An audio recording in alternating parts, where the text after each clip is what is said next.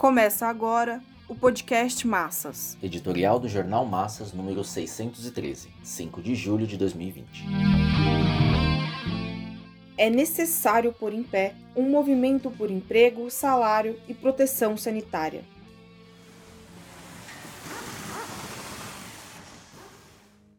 Apesar da pandemia continuar avançando, das mortes caminharem para 80 mil e da contaminação crescer assustadoramente, a economia está perto da normalidade.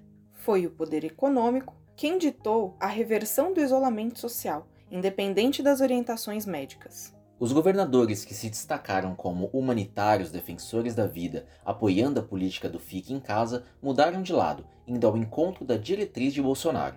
Eles ainda dramatizarão diante da elevação do número de mortos, mas farão isso sem contrariar o poder econômico. Diante da população correndo risco de vida, apresentam medidas mirabolantes de flexibilização, protocolo e orientação técnica. A maré irresistível da volta ao trabalho, da labuta pela vida diária e dos interesses dos exploradores passou por cima da política burguesa do isolamento social e varreu a flexibilização. Há ainda um espinheiro a ser vencido, o retorno às aulas, e envolve milhões de crianças e jovens principalmente. Os governadores têm de combinar o recuo da pandemia com o funcionamento do sistema educacional. O principal espinho nesse caso é apresentado pelas escolas e universidades privadas. Aí se expressa diretamente a decisão do poder econômico geral e os interesses particulares dos capitalistas da educação. Removido esse obstáculo, estará liquidada de vez a política burguesa do isolamento social. Triunfará definitivamente o realismo capitalista de Bolsonaro, cujo conteúdo se refletiu no pensamento do presidente de que morrer é natural e que a economia não poderia ser comprometida pela pandemia.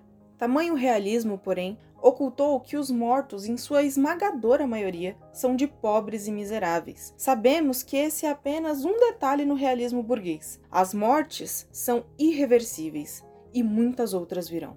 Está naturalizada a catástrofe que atinge as massas, submetidas a duras condições de sobrevivência sob o capitalismo em decomposição. Os governadores João Dória, Camilo Santana, Flávio Dino, entre outros, sequer precisam dar explicações sobre essa mudança, já que se viram obrigados a saltar a pequena cerca que os separava do genocida Bolsonaro.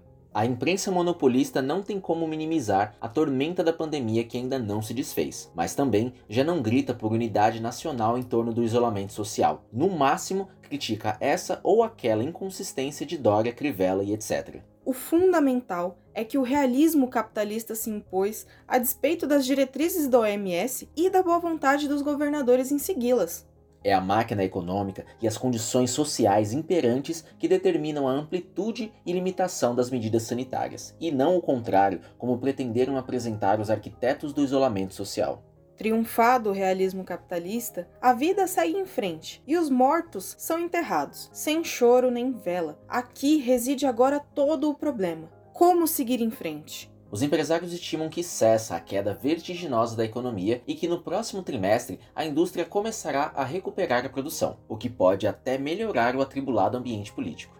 Mas e a situação da classe operária de mais explorados? O número de desempregados já passa dos 87 milhões superando o de empregados que se encontra por volta de 85,9 milhões. A vida não segue igual para exploradores e explorados, que carregam milhares de mortos, suportam milhões de demissões, pagam pelo isolamento social com redução de salários e precarização das condições de trabalho. A classe operária vive o pior dos mundos. Parte da classe operária e de mais explorados foi empurrada para o isolamento social. Parte teve de se sujeitar ao trabalho e à pandemia. Então, qual é o problema do momento?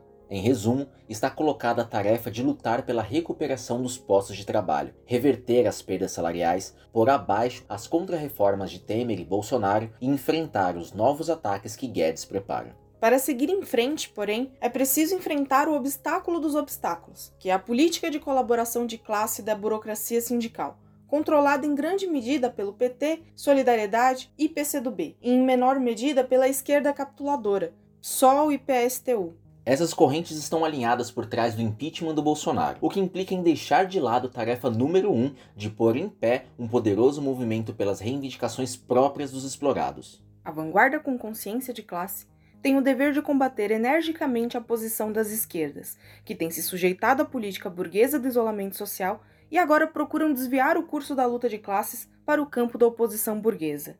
Somente será possível golpear o governo Bolsonaro golpeando a burguesia.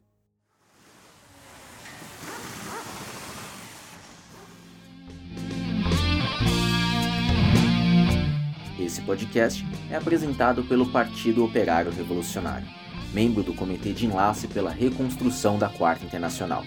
Para mais informações, acesse ormassas.org.